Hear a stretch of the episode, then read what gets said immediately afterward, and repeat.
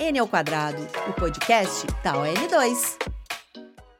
Olá, sejam todos bem-vindos a mais um N ao quadrado, o podcast da ON2. Eu sou o jornalista Pedro Pereira e estou no comando deste episódio. O bate-papo de hoje é sobre o papel da tecnologia em meio à desinformação, ou seja, vai rolar muita coisa boa nesse episódio. Quer ficar por dentro das tendências e análises do mundo da tecnologia? Então segue o podcast N ao quadrado e ativa o sininho para não perder os novos episódios. Para ampliar a acessibilidade do N ao quadrado, eu vou fazer uma breve descrição minha. Eu sou um homem branco, com cabelo e olhos castanhos, estou vestindo uma blusa preta e usando fones de ouvido. Na minha frente tem um microfone, um pedestal sobre uma mesa e um computador. E atrás de mim uma parede branca e uma porta de vidro com espumas de isolamento acústico, fixadas nas paredes do estúdio de onde eu gravo esse podcast. Para começar o nosso bate-papo, eu chamo a doutora em comunicação, repórter, pesquisadora, criadora da iniciativa A Fonte Jornalismo de Dados e especialista em fact-checking, Thaís Saibit. Seja muito bem-vinda ao N ao Quadrado, Thaís. Olá, muito obrigada pelo convite para participar desse podcast.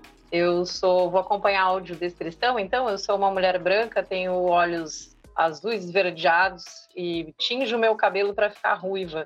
Eu estou falando com o apoio de um fone de celular, desses de normais aí de celular, no meu laptop. Estou é, num uma, um escritório improvisado aqui no quarto com uma cama atrás de mim para fazer essa conversa.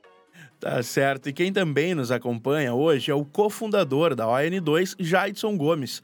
A casa é tua sempre, Jaidson. Bem-vindo. E aí, gente? Bom, vamos falar aí sobre desinformação, estou bem empolgado. Eu sou um homem branco, barbudo, cabeludo, cabelo levemente verde desbotado. No meu fundo tem o meu pseudo estúdio com um baixo e uma guitarra pendurados na parede. Na minha frente tem um microfone que eu estou usando para gravar esse podcast. E também tem um monitor aparecendo, um dos monitores que eu uso para trabalhar. É isso aí, Jaidson. Obrigado. E ó, o N ao quadrado está começando.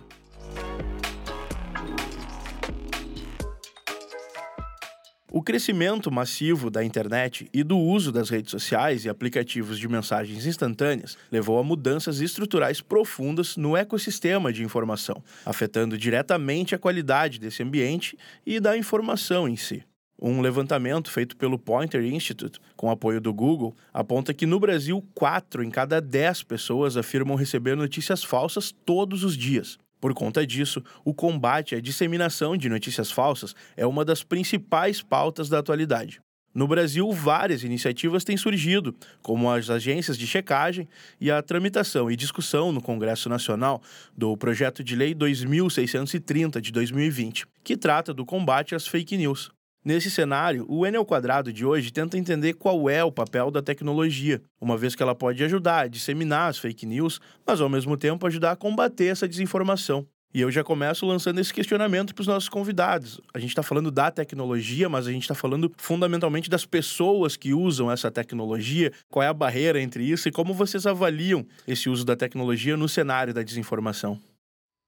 Bueno, essa combinação, né? Até tem uma pesquisadora, a Letícia Cesarino, que trabalha com essa ideia, né, do, do quanto a gente está já mesclado, né, o ser humano com a tecnologia. Né? Então essa relação é quase inseparável. São as duas coisas. A gente tem uma simbiose quase hoje com os aplicativos e as coisas que a gente usa para se comunicar e para guiar todo, todo tipo de atividade, né, no nosso dia a dia.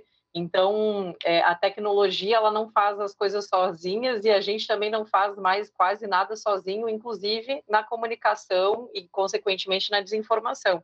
Então, é uma combinação realmente das duas coisas, né? A gente tem, por um lado, aplicações, plataformas, algoritmos que, de alguma forma, organizam e desorganizam né, as informações que a gente consome e compartilha, mas tem também, claro, né, o, a forma como cada um é, se relaciona com, com o que recebe, passa adiante, né, o que decide seguir, compartilhar e interagir, né, tem um elemento humano que também é importante. Então, tem muito isso, assim, ah, os algoritmos, as plataformas, mas tem também, né, o elemento humano nessa combinação aí de, de homem e tecnologia, né, de seres humanos e tecnologia, é, que para tanto para comunicação positiva quanto para desinformação também estão super conectados.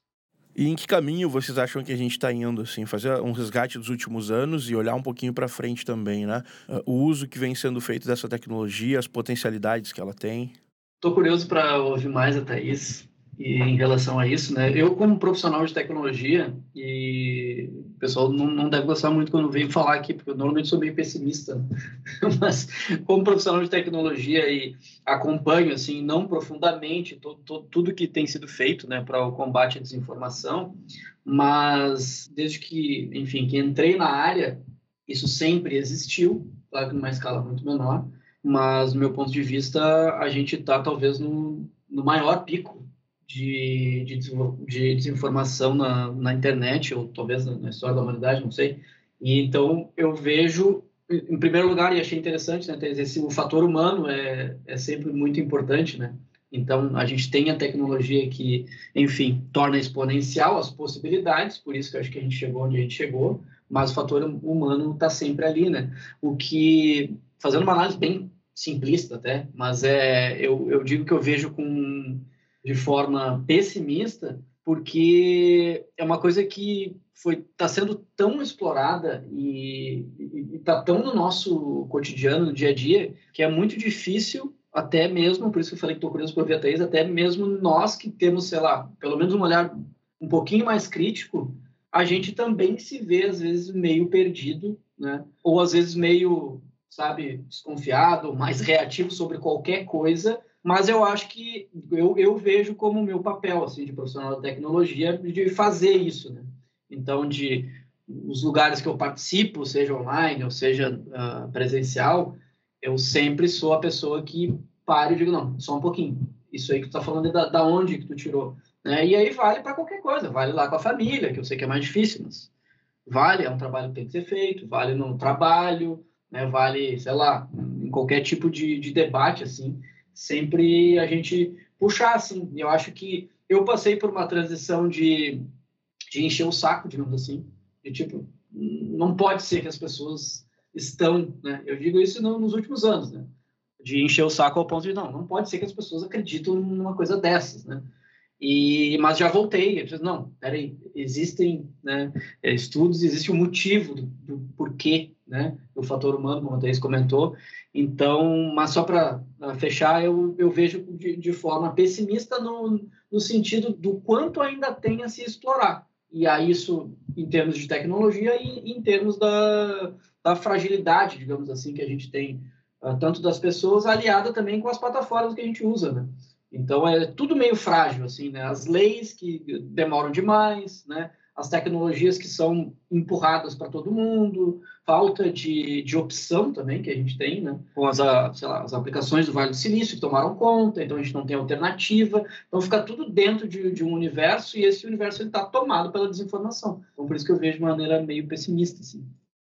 Acho que talvez o ponto mais crítico desse pessimismo é justamente o negócio, né? A parte de mercado, assim mesmo, que né, o Jadson trouxe a questão do Vale do Silício, das grandes plataformas que acabam concentrando, né, e, e dominando muito assim da, das aplicações, né, das, dos, das soluções tecnológicas que, que, acabam se tornando populares. E isso não é de graça, né? Então assim, quando a gente fala sobre combate à desinformação, eu do ponto de vista né, de educação e de comunicação, que são as áreas que eu trabalho, é, a, os primeiros esforços são sempre trabalhar um pouco em cima disso, assim, né, de que a tecnologia ela não é neutra. Né? Ela não é neutra em vários sentidos. Em primeiro lugar, porque ela é programada por alguém, então tem um aspecto humano já desde a origem, porque existe alguém né, que está programando, que está é, guiando aquele mecanismo, né? Que é que a gente começa a usar as palavras técnicas, então estou procurando usar alguns subterfúgios aqui, porque a gente fala em algoritmo, né? O que, que é um algoritmo? Bom, tem um programador, tem um profissional técnico, né? Daí talvez Jadson pode falar mais, que está é, utilizando dados que está direcionando, né, fazendo aquela organização para como que aqueles dados que a gente está abastecendo, mesmo sem perceber dessa plataforma, eles vão ser analisados para nos mostrar mais coisas que a gente gosta, por exemplo. Né? Então, para simplificar bem. Então, se eu curto e compartilho determinado tipo de conteúdo, interajo com mais eh, vezes com um determinado usuário, se eu, eu tenho preferência né, por, por seguir tais páginas, seguir tais perfis, isso vai sendo armazenado, vai entrando naquele né, eh, conjunto de dados que esse aplicativo vai estar tá analisando, esse algoritmo vai estar tá processando, e aí ele vai tomar algumas decisões por mim. Né? Ele vai começar a me mostrar mais vezes na minha timeline coisas que têm potencial para me agradar. Isso é um elemento importante da desinformação, porque aí eu vou começar a ver cada vez mais aquilo que eu concordo, aquilo que eu gosto, ou então o contrário, aquilo que me causa outros sentimentos, né, de repulsa, de raiva, de ódio, porque isso também mobiliza muito a rede, né?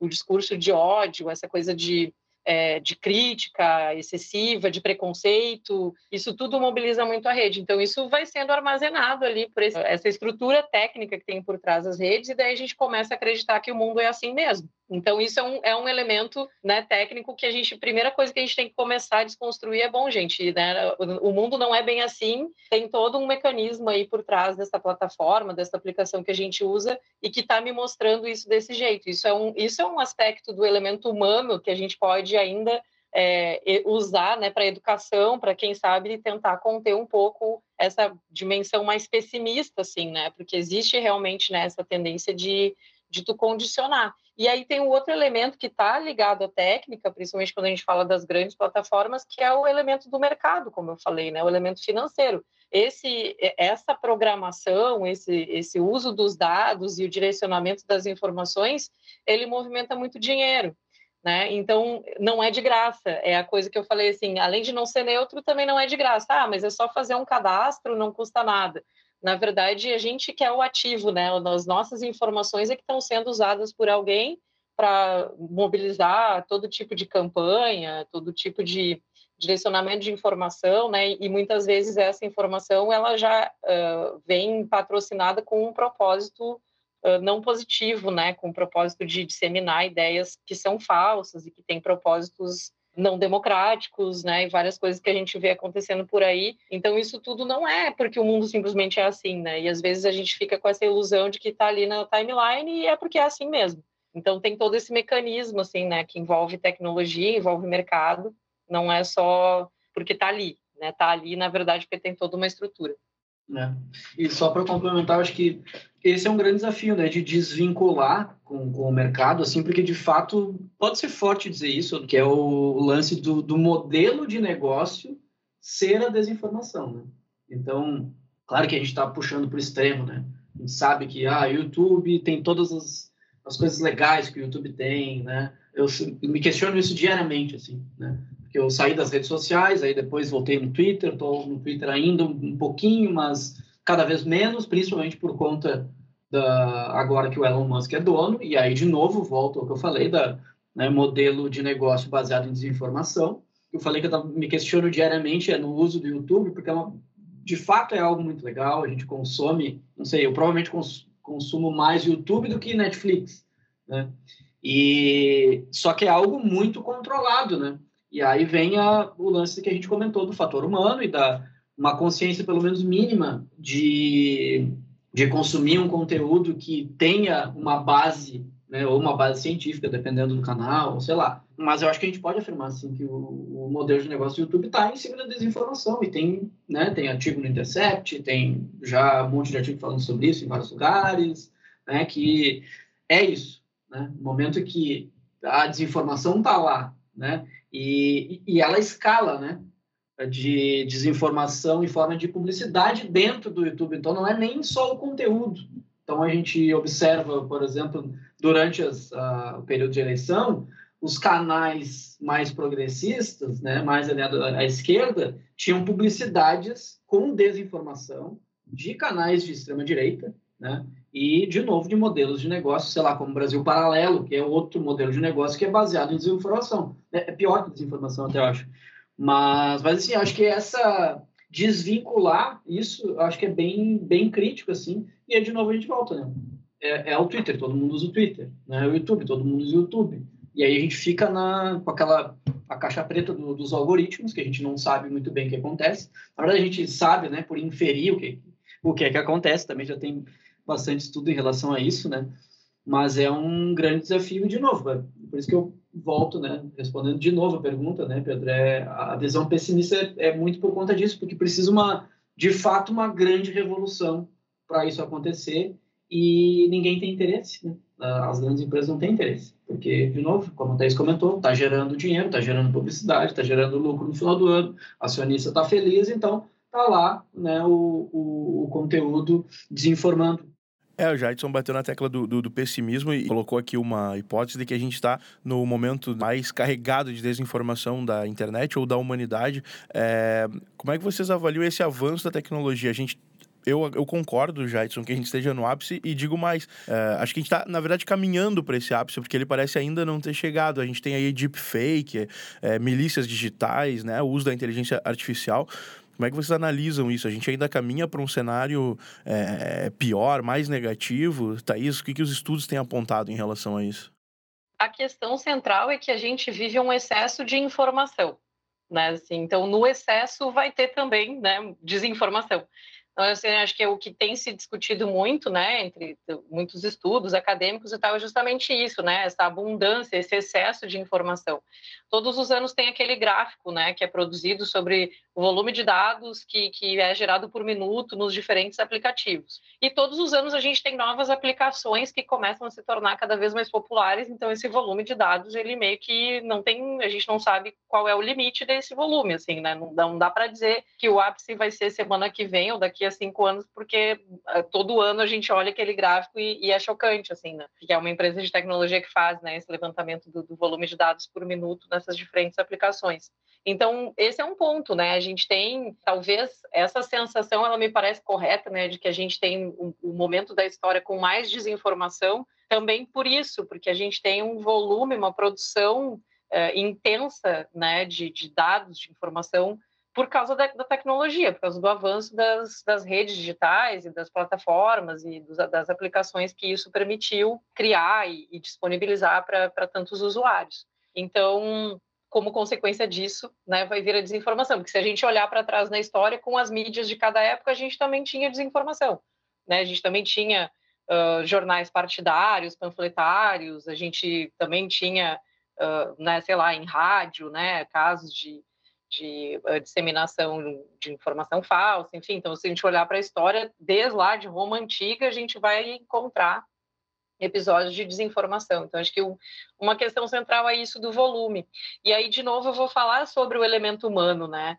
É, tem muitas pesquisas também, uh, principalmente na área de psicologia, né, e nessa área mais cognitiva, do quanto o nosso cérebro ele também está sofrendo disso, né, desse excesso de informação. E aí o cérebro não só no sentido intelectual, mas emocional também, né, o quanto a gente está sofrendo desse excesso de informação, desse excesso de conexão.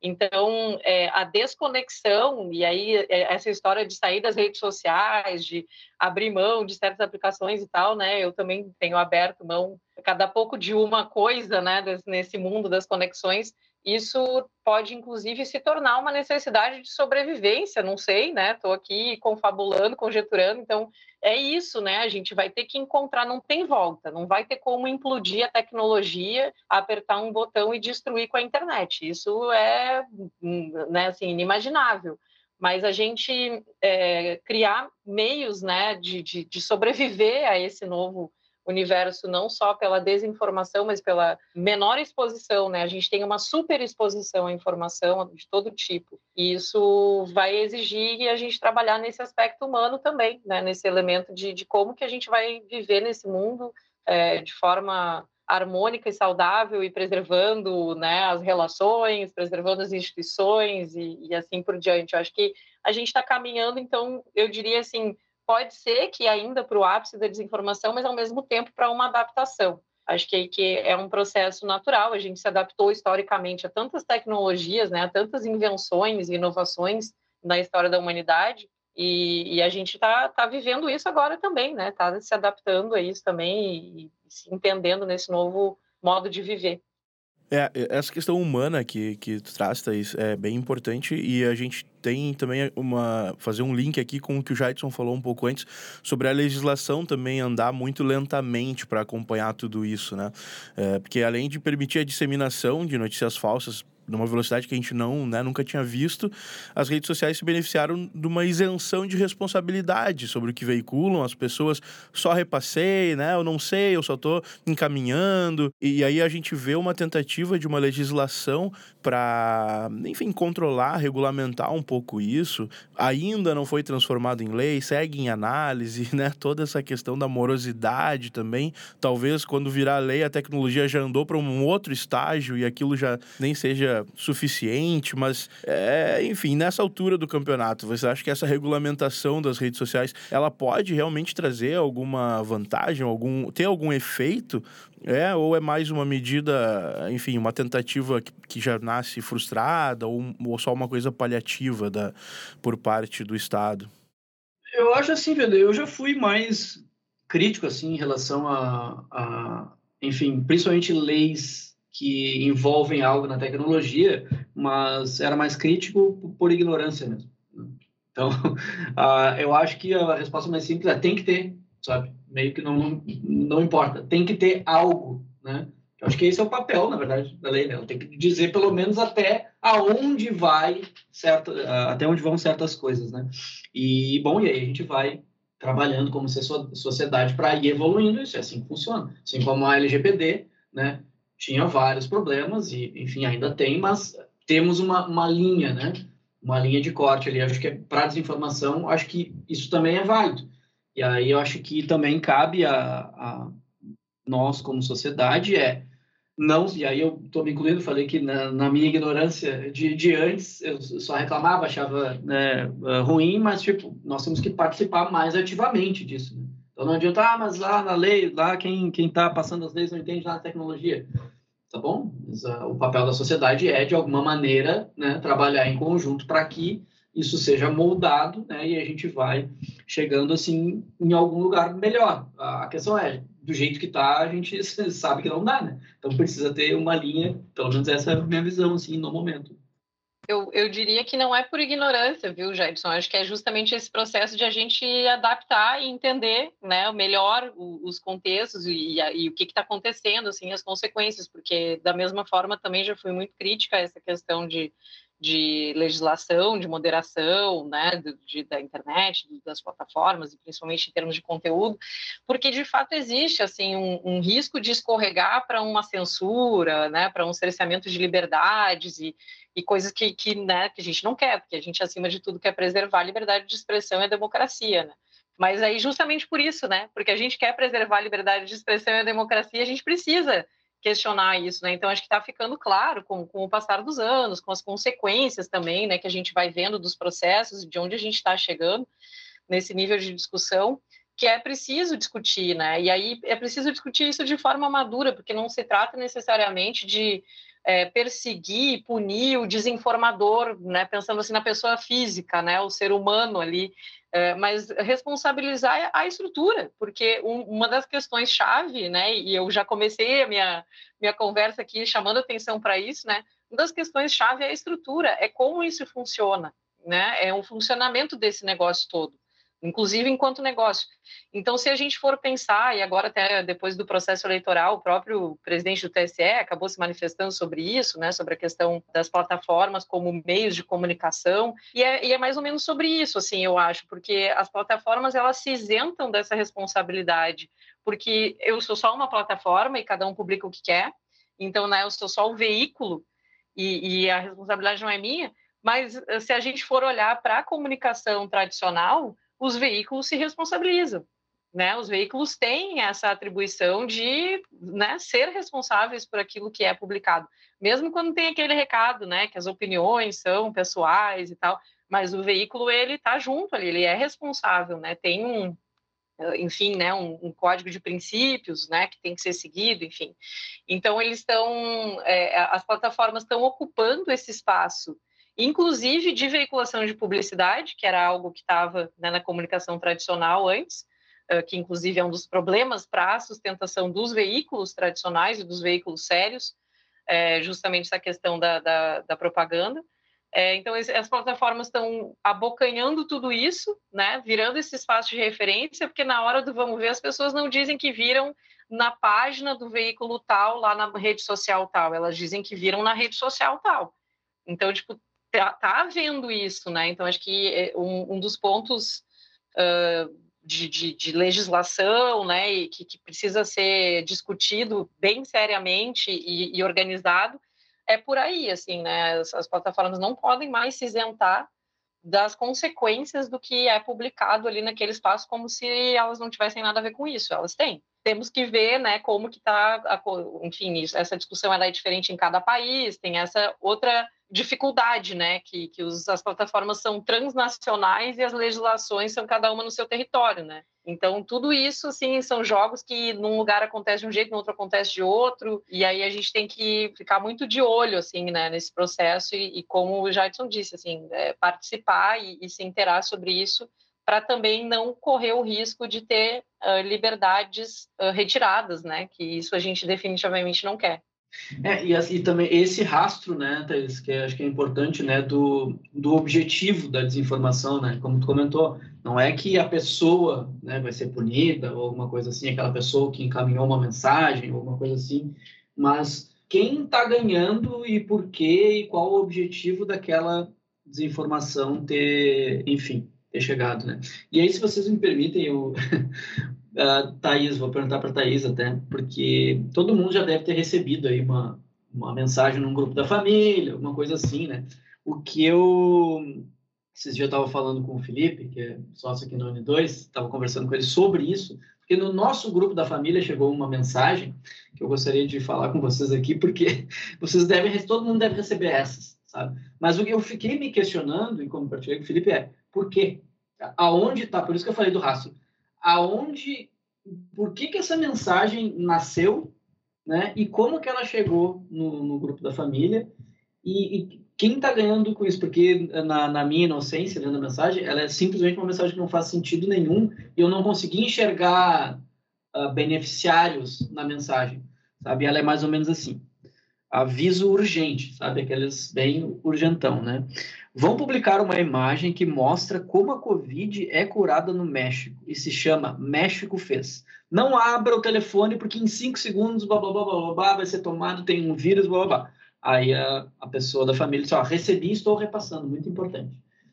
E aí eu fiquei analisando todos os trechos dessa mensagem e pensei, quem e por que sabe? Será que é algo que é só uma brincadeira? Ou não, não esse México fez é uma palavra-chave que, sei lá, está relacionada com uma campanha de publicidade e aí, de repente, não querem uh, querem disseminar alguma coisa com essa, com essa palavra-chave, daí as pessoas não vão, vão ficar com medo e não vão. Não sei, fiquei divagando, assim, não cheguei a nenhuma conclusão. Não sei, Thaís, dessas, desse tipo de mensagem que é bem comum, assim, tu, tu sabe, tem um, algum rastro disso?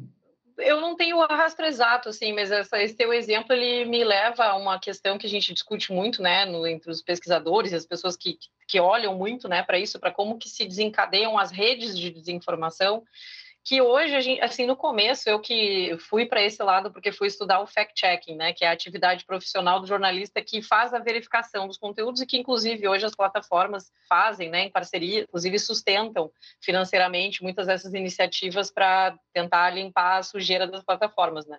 Eu fui por, por causa do, do fact-checking, uh, me inteirando mais sobre esse, esse processo, né, da desinformação. E aí, no começo, assim, a nossa preocupação, enquanto jornalistas, comunicadores e tal, era em cima de cada peça, né? De cada declaração, de cada mensagem, como essa mesmo, né? Que tu traz de exemplo, assim, de ir lá e, destrinchar que, aquela peça, né? Aquela mensagem, aquele conteúdo. E o que a gente tem visto, né? Assim, mais consolidado nos estudos mais recentes, é que muitas vezes não é sobre aquela peça em si, mas é sobre uma narrativa né, que está presente. Então, essa peça, como outras, na, na, na conexão com muitas outras que estão circulando por aí, carregam uma mesma narrativa, né, de, de, negacionismo, ou de que há uma ameaça, ou de, enfim, de que fulano é mal, ou sei lá, né, várias outras narrativas que estão por aí, que a urna eletrônica não é confiável e assim por diante. Bom, pessoal, quando a conversa tá boa, passa muito rápido, né? E quem acompanha o N quadrado sabe que essa é uma constante por aqui. A gente vai fazer um intervalinho rápido para ouvir um recado da ON2 e volta em seguida. A ON2 é uma tech product makers brasileira que desde 2019 ajuda empresas a desenvolver seus produtos usando tecnologias de ponta. Quer trabalhar em um ambiente que fomenta diversidade de pessoas e ideias? Então o seu lugar é aqui. Acesse www.bit.ly barra vagas ON2 e faça parte do processo seletivo. Para mais informações, acesse o site on2.dev. O N ao quadrado está de volta. Neste segundo bloco, vamos continuar falando sobre o papel da tecnologia na era da desinformação. Bom, pesquisadores do Instituto de Ciências Matemáticas da Universidade de São Paulo desenvolveram um algoritmo que, segundo os experimentos, consegue detectar uma notícia falsa com 96% de precisão. Esse tipo de pesquisa abre novos caminhos para a checagem de fatos, pois uma das grandes dificuldades nessa área é o volume imenso de informação a ser verificada. Se os algoritmos pudessem auxiliar nesse trabalho, que mudança isso significaria para a área de checagem de fatos? A gente ouve falar em tanta coisa mirabolante da tecnologia e as próprias redes têm algoritmos cada vez mais complexos para entregar resultado, me, resultados melhores para os anunciantes, experiências melhores ou mais confortáveis para os usuários e, ao mesmo tempo, uma aparente dificuldade com esses algoritmos para rastrear desinformação, eu não sei, eu como leigo e como né, um mero usuário dessas tecnologias, para mim essa equação não, não bate, sabe? Thaís, o que, que tu acha assim, disso? Como é que tu acompanha essas, essas pesquisas?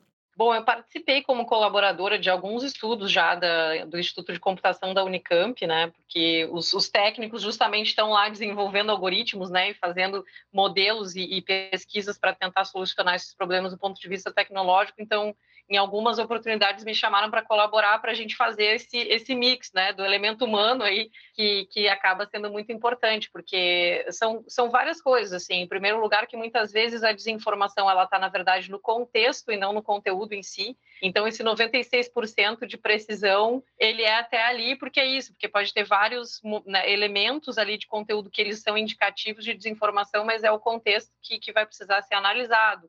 É, se a data está correta, se a fonte está correta e, assim por diante. Uh, então, tem, tem esse elemento humano da checagem que é muito importante, né? Mas eles podem indicar, uh, significa, e obviamente, que as plataformas têm essa tecnologia para fazer isso se quiserem também. Né? Então, isso é um uma, um ponto de interrogação que vai desmembrar de novo para aquela discussão né, sobre o modelo, sobre o negócio, sobre como funciona. É, porque a tecnologia ela seria indispensável, né, como, no mínimo, um suporte. E elas são usadas, né? Porque nessas parcerias que ocorrem entre as plataformas e as agências de checagem, por exemplo, as agências de checagem recebem sugestões e avisos, né, de alerta de desinformação para que possam fazer a checagem dos conteúdos, justamente usando tecnologia, né, usando esse tipo de mecanismo de identificação. Então, quer dizer, existem, né, as soluções ali e elas estão sendo uh, talvez subutilizadas daí, né, por várias questões que a gente precisa ampliar.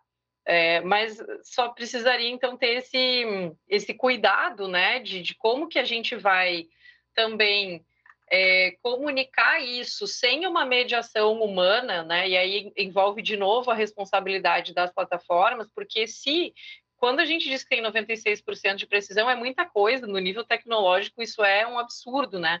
Mas aí esses 4% que vão ser talvez mal enquadrados, eles também podem acabar gerando ruído, se eu simplesmente comunicar isso sem alguma mediação humana depois. Para o público leigo, para o público que né, não sabe que, que pode ter esse erro e, e, como lidar com esse erro, daqui a pouco eu vou acabar desinformando, tentando corrigir, né? Se for só uma coisa automatizada, só uma comunicação automatizada. Então, essa tecnologia, a meu ver, ela tem que ser usada para dentro, tem que ser usada como um elemento de, de análise, né? E nessa combinação, nesse cruzamento de dados que, que, a, que a programação algorítmica ali pode fazer, é, de, dentro né, desse processo de detectar a possibilidade de desinformação ali, isso ser um elemento para, sei lá, tirar a, a, atração daquele conteúdo, né, reduzir o alcance daquele conteúdo como forma preventiva.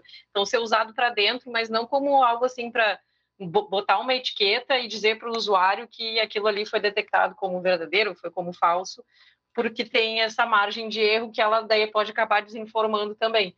Então, é, acho que ela é muito útil e com certeza existe possibilidade, eles é, né, têm capacidade técnica para apropriar esse tipo de tecnologia, aí tem as consequências né, do uso disso também para o modelo de negócio. E onde é que esbarra ainda, Thaís, essa dificuldade? É a questão semântica, é a questão da intenção das palavras, a ironia, essa parte mais subjetiva da comunicação, que, que o algoritmo ainda não consegue detectar. O que está pegando ainda nesse sentido? É, não, eu não teria todos os elementos técnicos aqui para poder explicar isso, né? Mas sim, a, a, já existe muita evolução, inclusive nessa combinação semântica, né? Inclusive um, um, dos estudos que eu participei com os pesquisadores lá da Unicamp era sobre isso, né? Então não é não é mais só uma questão de que estão olhando uma palavra-chave isolada e essa palavra pode, sei lá, ser o nome de alguém e ser outra coisa também, né? Então não, não é sobre isso. Assim, hoje os modelos eles já conseguem olhar, né? A fazer uma análise semântica mesmo. Mas tem isso, tem a ironia e tem uh, como são muitas vezes assim combinações, né? De, de, de, de elementos, são vários elementos que estão contidos numa mesma mensagem. É, isso pode passar batido, assim. Então, por exemplo, não está proibido de um modelo desses pegar uma, um uma mensagem de alguém que está reproduzindo um trecho daquela desinformação para corrigir essa desinformação e acabar sendo enquadrado como desinformação, porque né, predominantemente a semântica daquele, daquela peça, daquele conjunto, pode acabar sendo classificada como desinformação, mas na verdade era um conteúdo que, que alguém estava usando para dizer, olha, isso aqui, se tu receber tal mensagem, é falso. Né? Então, dando um exemplo assim ilustrativo, mas é mais ou menos sobre isso também, né? Tem coisas que elas podem escapar mesmo numa perspectiva mais semântica. Eu não, eu não tenho, daí, como eu disse, os atributos técnicos necessários para conseguir dizer como isso pode ser solucionado, resolvido, mas da observação, né, até onde eu participei, são algumas limitações por aí. Mas eu acho que assim, né, gente, tem uma... Primeiro, eu acho que tem uma, uma mudança que a gente tem que buscar aí, enfim, que é de uma, a mudança cultural de novo, né? De novo voltando para as pessoas, né? Porque acho que essa a, a gente perdeu já essa. Né? Então, por mais que a gente tenha a ajuda de algoritmos, né? Também tem as empresas de fact-checking, que a gente tenha um, um nível mínimo de boa vontade das grandes plataformas, o, acho que o dano já foi feito, assim. Claro que a gente sempre esteve suscetível, né? Mas a gente sabe que nos últimos anos isso foi explorado de uma maneira bem eficiente, né? Então essa mudança cultural que eu acho que tá, também tem que a gente precisa trabalhar, né? Que é como que a pessoa, porque hoje acontece e aí tem, tem um ponto importante também, né, Thaís?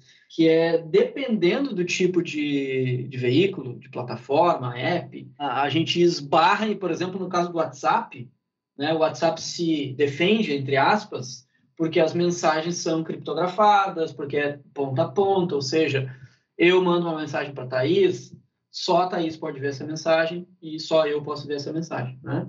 Então, como que essa, como que o Facebook, né, Meta, vai interferir nessa mensagem, interferir entre aspas, para, sei lá, poder informar a Thaís de que essa mensagem é possivelmente falsa. Nesse caso, o, na verdade, o Facebook tem como fazer isso, tecnicamente, né? Falando. Aí entra, tem, tem várias outras questões. Tem a questão de interesse que a gente falou, tem a questão tecnológica também e tal, mas também tem essa complexidade do tipo de lugar onde as informações estão passando. Por isso que eu sempre brinco e uh, utilizo o WhatsApp todo dia, mas eu não vejo a hora do WhatsApp acabar e a gente partir para uma outra coisa, porque eu acho que uh, foi uma das piores invenções que a gente já teve aí na, em termos de tecnologia e aplicativo aí de uso em massa, né? não só pela desinformação, por N motivos, né? mas, a, sei lá, uma plataforma com um algoritmo privado que é a base de comunicação de, sei lá, pega o Brasil do país inteiro, né? Então, enfim, mas já abri um parênteses uh, aleatório. Né? Mas eu acho que essa mudança cultural, assim, que, é, que eu acho que é o que pega, é o que eu tenho tentado, né, na, nas minhas relações, incentivar, assim, né? Porque você sabe como é que é, né? A pessoa recebe a informação e claramente é uma, é uma desinformação e a pessoa, ah, mas não sei, mas eu recebi, aí tô só passando aqui. Ou tipo, mas olha o que que é. É, não, mas tudo bem, tô, tô compartilhando porque vai que pode ser, sabe? Então, é esse tipo de, de atitude que, que as pessoas têm, e é a grande maioria, infelizmente, que é precisa ter uma mudança, porque daí não adianta nada. Aí o Facebook pode fazer a inovação que quiser, né? Pode, sei lá, colocar um. Ao invés de marcar aquela mensagem encaminhada muitas vezes, pode botar assim, ó, possível mensagem falsa. Pode botar clique aqui para falar com uma pessoa que trabalha no fact-checking e vai te dizer se essa mensagem é falsa ou não mesmo que se faça isso, que não vão fazer, mesmo assim a pessoa vai olhar e tá, não sei, talvez quem quem está aqui por trás, talvez seja verdade, estão só querendo me, me enganar, sabe? Acho que é essa volta que a gente precisa dar é aquela questão de matar o mensageiro, né, Jadson? Daqui a pouco, clique aqui, é, esta notícia já foi verificada, ou é possível que esta notícia tenha sido verificada, clique aqui. E aí leva para um link onde tem checagem, a pessoa ainda assim pode desconfiar da checagem. Então passa por uma mudança cultural mesmo, né? Essa questão, é, muita gente ainda não consegue distinguir informação de desinformação, né? Ainda que muitas tenham adquirido ou sido treinadas para terem o hábito de questionar, verificar, né? o mesmo na família, família e com pessoas próximas, é, geralmente com mais idade, mas não necessariamente, muitos jovens também, adquiriram o hábito de perguntar, me procuram às vezes, até por trabalhar com comunicação, e sabe se isso é verdade, como que eu vejo se isso é verdade, mas ainda assim, a gente levantou um dado do, do, também do Pointer Institute que mostra que 43% dos brasileiros afirmam ter encaminhado mentiras ainda que sem intenção. Ou seja, é exatamente isso, esse cenário assim que tu desenhaste agora, sabe? Mas aí que eu digo que a gente perdeu, tá? Porque é. se a gente pega da, na, das gerações, assim, e com, com uso, acesso à informação e tecnologia, eu digo que a gente perdeu porque, sim, por exemplo, eu bom, trabalho com tecnologia há 20 anos. Sempre recebi os questionamentos, né? E teve um ponto de virada que eu não sei qual foi, que eu estava olhando para o lado, onde as pessoas passaram a me ignorar o que eu falo, entendeu? Então, é porque assim, porque a informação, no caso a desinformação e, e o acesso à tecnologia, acesso a tudo que a gente tem hoje, tomou conta, ficou impregnado e as pessoas se apossaram disso também. Então não precisa mais, sabe, da, desse respaldo de alguém que é jornalista, de alguém que trabalha com tecnologia. Então as pessoas se sentem empoderadas e não, peraí, eu recebi isso aqui, eu eu sei julgar se isso aqui é verdade ou não, se isso aqui é legal ou não. E aí então teve esse ponto de virada que eu não sei onde é que foi, mas teve. Estou pegando empiricamente, assim, mas, é, de novo, grupos de família, essas coisas e tal, porque eu sempre fui consultado e, em determinado momento, eu parei de ser consultado. Agora eu fico instigando, né? Fico olhando, monitorando, falando, conversando, puxando, porque agora já tem esse. Eh, o poder já está na mão das pessoas e, infelizmente, é para o lado ruim, né? É, tu vê esse processo também, Thaís, da tirar a credibilidade do, do, do mensageiro, ou da checagem, ou de quem domina a questão dos, dos, dos meios mesmo, né? Da tecnologia, no caso. Com certeza. Uma das grandes narrativas de desinformação, né? então, naquela ideia de que não são só as peças isoladas, mas tem grandes narrativas, uma das grandes narrativas é justamente esse antissistema. Né? E parte do sistema é também a ciência, é também o jornalismo, é né, também as instituições. Então, assim, não é nem tanto sobre, não, eu sou capaz de resolver por mim mesmo, mas é justamente essa ideia que está presente de que ah, eles, isso a emissora tal não mostra. Eles estão escondendo isso de você, eles, né? Entre muitas aspas, assim. Então, né? Eles não querem que você saiba disso. Então, isso está presente, né? E isso acaba gerando justamente essa descredibilização, né? Então, quem deveria ser a fonte de referência, de confiança. Isso acontece com o jornalismo, isso acontece com a ciência. Então, a gente viu tudo que aconteceu na pandemia, né? Ah, com as instituições, quando eu digo, né, quando a gente vai pensar assim, a urna eletrônica, o sistema eleitoral brasileiro, né, é uma instituição que foi colocada em xeque, né, nesse negócio todo, nessa onda toda de, de narrativas, de grandes narrativas que elas vão se, se cultuando ali, né? E isso gera esse processo, né, de desconfiança de quem deveria ser justamente a fonte de referência. Então é algo bem preocupante, né, nesse processo de educação midiática que tem sido muito caro para mim, né, que nem eu falei, eu fui indo numa num, num fio, né? Eu comecei lá na checagem de fatos, eu fui para desinformação e agora eu estou cada vez mais indo para essa linha, né, de educação midiática que é justamente sobre isso, né, sobre comunicar o que, que é que está acontecendo, né? O que, que são essas plataformas, como que a gente se posiciona nisso, mas não é nem só sobre as plataformas em si, sobre todo esse ambiente, né, de desconfiança, de tudo que se cria, porque isso, no fim das contas, é parte da estratégia, né, dessas grandes narrativas, de quem tem o interesse de criar essas grandes narrativas, também descredibilizar o mensageiro é parte dessa estratégia. A gente pode caracterizar essa era de desinformação, não que não tivesse antes, mas existe a conexão e existem estudos que já conectam a extrema-direita com a desinformação? Essa é a pergunta um. E a outra, queria saber também a tua, a tua opinião em relação a, ao uso de também desinformação, enfim, por canais progressistas, pela, pela esquerda, digamos assim, né? Eu queria saber a tua visão sobre isso, porque aconteceu, né? E não sei se tem uma tendência de acontecer também. Existem estudos, né, não só no Brasil, como fora do Brasil, que, que trabalham sobre essa indústria da desinformação ligada a essa corrente né, de, de extrema direita e é muito assim sobre isso, sobre esse discurso antissistema, né? Então assim é muito sobre uh, uma narrativa, né, de que a mídia tradicional, o sistema de ensino tradicional, as instituições estão né, escondendo coisas de você, estão impedindo que você evolua, progrida, prospere e assim por diante. Né? Então, se a gente começa a observar esse tipo de mensagem, observar o comportamento de pessoas que estão ao nosso redor em relação ao que a gente considera desinformação e, e que é de fato desinformação, né, mas que uh, fazem parte desse rol assim de, de conteúdos e, e de narrativas, uh, essas coisas estão bem presentes assim, né? Então, e isso não é por acaso, né? De fato existem sim vários estudos, estudos de caso né, sobre essa engrenagem. Tem um livro que ele não é exatamente um ensaio acadêmico, mas que é frequentemente citado justamente por conseguir explicar isso de uma forma que é fácil de entender, que é o, o do, da Impoli, né, que é o Engenheiros do Caos, é, em, em, que fala justamente sobre isso, assim, e traz vários casos internacionais sobre essa estruturação, né, de narrativas com uso da engrenagem das redes sociais e que acabaram, em decorrência disso, elevando a, a posições importantes na política internacional pessoas de extrema direita e, e enfim, né, tudo isso que a gente está vendo por aí. É, e aí, enquanto resposta né, da esquerda, eu não, não conheço exatamente estudos para citar aqui agora, mas uh, empiricamente, né, e de conversar com colegas e de ouvir falar, houve movimentos de, de, de, resposta, e até um questionamento que em uma outra mesa de debates aí recentemente foi levantado, né, porque por um lado, assim, a gente quer jogar o jogo limpo, mas a gente está perdendo o jogo.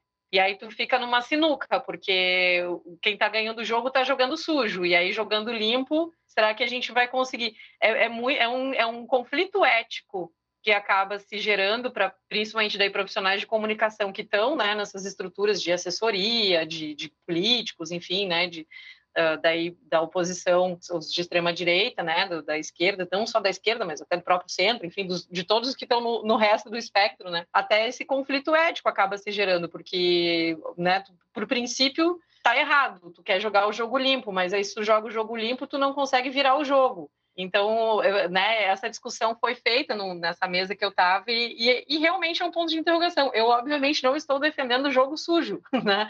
Eu quero que, que a sociedade funcione do jeito certo, harmônico e tal, né? E isso inclui também a, o mundo sociotécnico, né? Não só a sociedade física, né? Também a parte tecnológica, mas é, é uma questão que foi utilizado, que está sendo utilizado para responder também dessa mesma lógica, com certeza tá certo, daí é outra questão, né? Tem outro jeito, é outra questão, mas que está sendo utilizado com certeza. Por outro lado, também com muito menos força e poder, principalmente econômico, né? Existe uma questão econômica muito relevante nisso tudo. É, eu quero pegar também um gancho do que a Thaís falou mais cedo sobre educação midiática, né? Um tema bastante caro, bastante importante.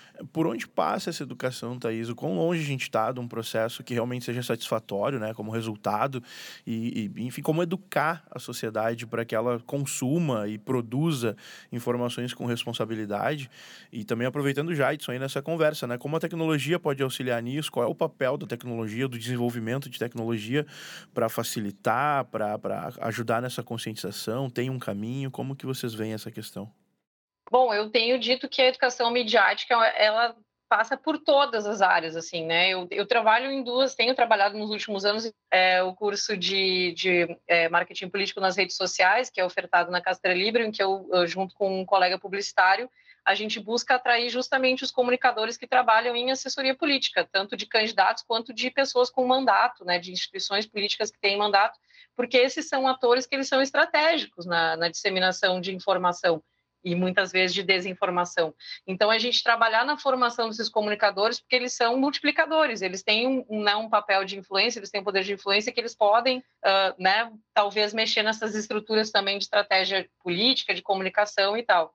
Uh, então, essa é uma frente que, que eu né, tenho buscado dentro das minhas possibilidades, né, que obviamente sou uma formiguinha ali, né, tentando fazer o meu trabalho, mas é, eu, eu, acredito que essa é uma frente, né? Essa frente de, de comunicadores políticos que, na verdade, eles explodem para todo o cenário político, né? Se a gente conseguir trabalhar essa educação.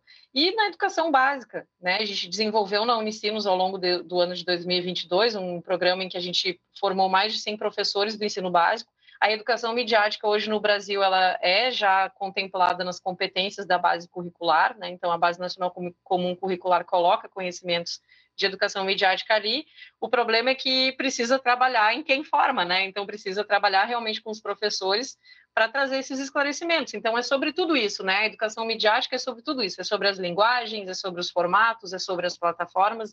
Então acaba sendo sobre tecnologia também é sobre democracia, no fim das contas, porque é sobre como né, os impactos sociais e, e, políticos, enfim, tudo isso que envolve. Então, a gente uh, desenvolveu em 2022 esse programa na Unicinos, é uma, uma frente que eu acredito muito, e, inclusive, a gente vai ter também na Unicinos um novo curso de pós-graduação, uh, já vai estar com inscrições abertas no início de 2023, a turma inicia em abril de 2023 para professores da educação básica com esse foco, né? Então, claro que eu estou falando de ações pontuais nas quais eu estou envolvida, mas não são descobertas da roda da minha parte, né? São frentes que ao redor do mundo, né, está se trabalhando com a educação básica e uh, tentando trabalhar com os chamados influenciadores, né? No meu caso aqui, eu falei dos políticos, mas diversos outros influenciadores digitais, né, podem se enquadrar aí porque a gente está pensando então em, em, multiplicar. Mas a educação midiática ela pode ser trabalhada no ambiente corporativo, né? Isso pode fazer parte de uma formação numa empresa, num sindicato, em qualquer espaço desses, porque de novo é uma questão que afeta absolutamente todo mundo. Então, numa empresa, quando a gente fala de segurança da informação, quando a gente fala de segurança digital, quando a gente fala de um monte de coisas que são relevantes para o sigilo da empresa, para as informações empresariais, a gente está falando de educação midiática, de responsabilidade também, nesse sentido, né? Não, concordo 100%, Eise. Eu acho que essa talvez pudesse ser ou devesse ser a abordagem para qualquer um dos tópicos, né? Que a gente até já abordou aqui em outros casos, né, Pedro? Então, privacidade é a mesma coisa, a gente precisa educar as pessoas sobre privacidade. Ninguém dá bola para a privacidade há muitos anos.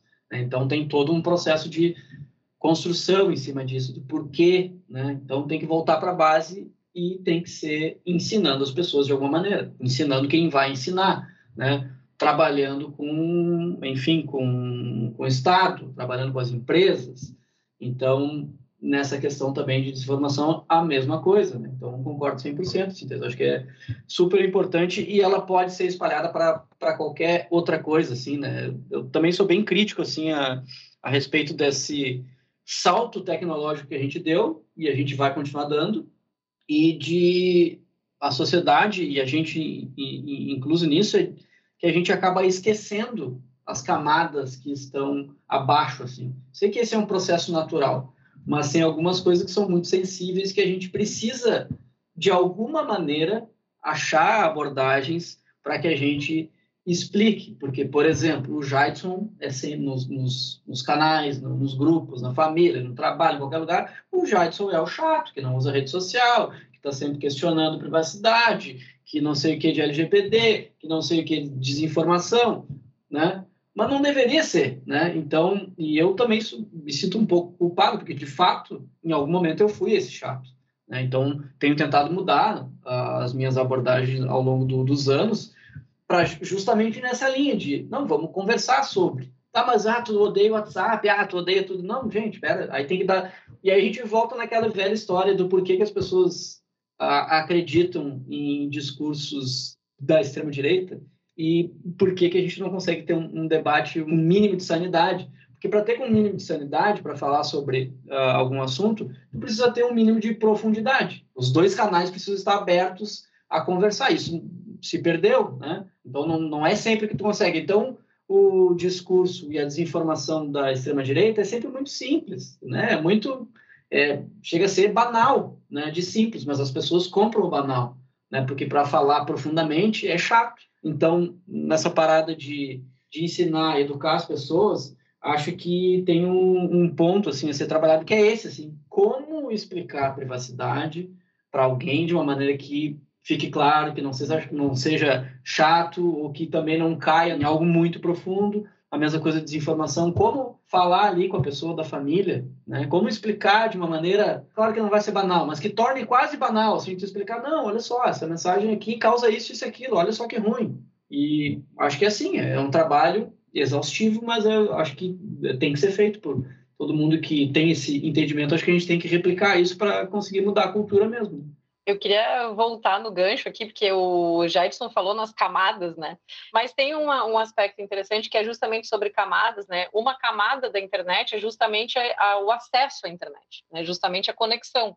E aí a gente falou sobre legislação e a gente falou sobre soluções como, por exemplo, ah, o WhatsApp pode ir lá e colocar um link para tu ver a checagem sobre aquela informação que pode ser falsa. Aí a gente tem um problema estrutural também no Brasil nesse sentido, que é a rede social ilimitada. Então, a gente tem uma legislação hoje que permite que uh, as pessoas comprem um celular pré-pago e que elas vão ter acesso às redes sociais ilimitadas, mas que daí, para acessar esse link, que supostamente poderia estar tá ali no, na mensagem do WhatsApp ou em qualquer outro lugar, ou que a gente pode ensinar, daí entra de novo a educação midiática, a gente pode né, orientar e dizer, olha, mas para saber mais, pode buscar outras fontes, né? Antes de compartilhar ali no grupo do WhatsApp, você pode buscar outras fontes. Só que na prática a pessoa não pode buscar outras fontes, porque ela não tem plano de dados para navegar na internet em outras fontes. Ela tem redes sociais ilimitadas.